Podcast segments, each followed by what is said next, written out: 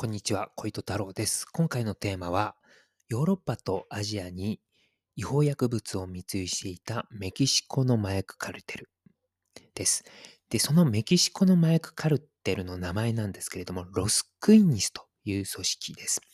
で、このロスクイニスはですね、おそらくメキシコの中部以南、中部からま南の、ま、エリアで活動していたと思われます。まあ、少しですね、僕のあの調べ不足で、あの具体的な活動エリアはちょっと調べきれてないんですけども、すいません。まあ、おそらく、まあ、メキシコの中部以南だと思われます。で、このロスクイニスはですね、2010年頃から活動実績がある組織です。トップはですね、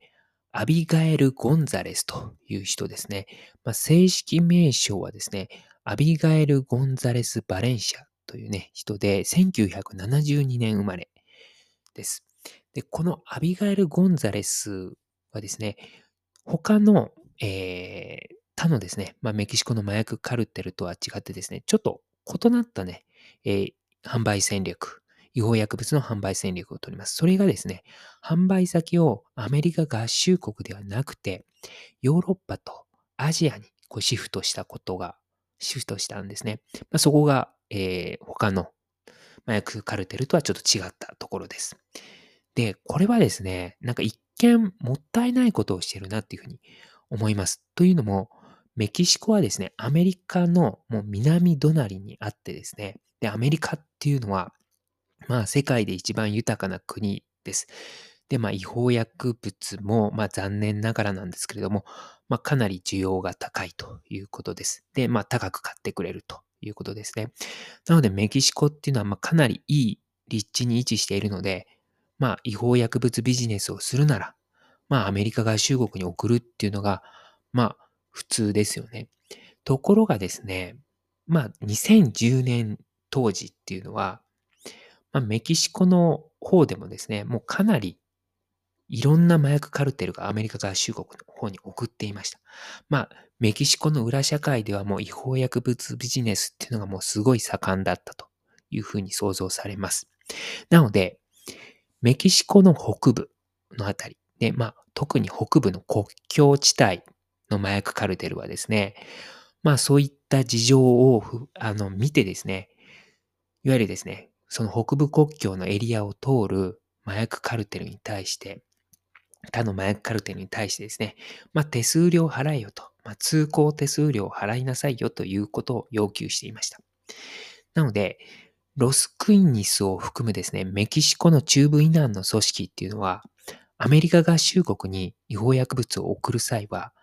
まあおそらくまあ陸上で、陸上経路で送るので、いわゆる北部国境を通らないといけないわけですよ。なので、北部国境の麻薬カルテルに通行手数料を、まあ、払わないといけないということが、このメキシコ中部以南の麻薬カルテルっていうのはあったんですね。で、気持ち程度の手数料ではないと思うんですよ。まあ、かなりそれなりの高い通行手数料を北部国境の組織に払わないといけないということなので、まあ、メキシコ中部以南のですね、まあ、ロスクイニスなどの麻薬カルテルっていうのはこの通行手数料のコストが馬鹿にならないっっていうのがね、2010年中あったと思うんですよね。まあ、できれば払いたくないなっていう思いがあったんでしょうけど、ただ、北部国境の組織に払わないと、まあそれで抗争の原因にもなるし、ね、捕まって違法薬物没収されるとね、売り上げは立たないわけですから、まあ仕方ないから、通行手数料払うかっていう感じで払っていたと思うんですね。あとですね、2010年時っていうのは、まあアメリカ合衆国のですね、当局もまあかなり厳しい監視体制をメキシコ側に対して敷いていたと思うんですね。なのでまあ、アメリカ国境でのまあ監視体制が厳しいので、まあ摘発リスクも高まっていたということだと思います。で、ロスクイニスのそのトップはですね、そのアビガエル・ゴンザレスですね。まあ、高いコストも払わないといけない。北部国境の麻薬カルテに対して。で、プラスですね、まあ、アメリカの当局もかなり厳しい監視体制をとっているということなので、ちょっとこう、視点を変えてみようというか切り替えてみようっていうふうに思ったんでしょうね。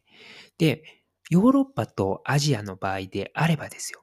これ、まあ地図を思い浮かべていただければと思うんですけども、まあ、飛行機か船で運ぶことになると思うんですよ。違法薬物を。そうなると、まあ、北部国境のエリアを通る必要はないわけです。つまり北部国境の麻薬カルテルに通行手数料を払わなくて済むということなんですね。なので、まあ、コストが浮くということです。プラス、ヨーロッパとアジアの当局っていうのは、まさかメキシコから違法薬物が来るとは、とは思っていないと思うんですね。まあ思っていたかもしれないけれども、アメリカ合衆国のそのガード、監視体制よりはまあ、だいぶ緩いだろうということがあったんだと思います。なのでまあ、うまくロスクイニスのトップは考えたなというふうに思います。まあそれで、えー、まあかなり利益も上げていたのでしょう。えー、まあそういったね、えー、ロスクイニスの戦略があったということです。で、えー、このロスクイニスはですね、ハリスコ新世代カルテルというですね、メキシコの麻薬カルテルがあるんですけれども、そこと、えー、仲がいい組織として知られていました。というのも、このロスクイニスのトップのアビガエル・ゴンザレスはですね、ハリスコ新世代カルテルのトップの、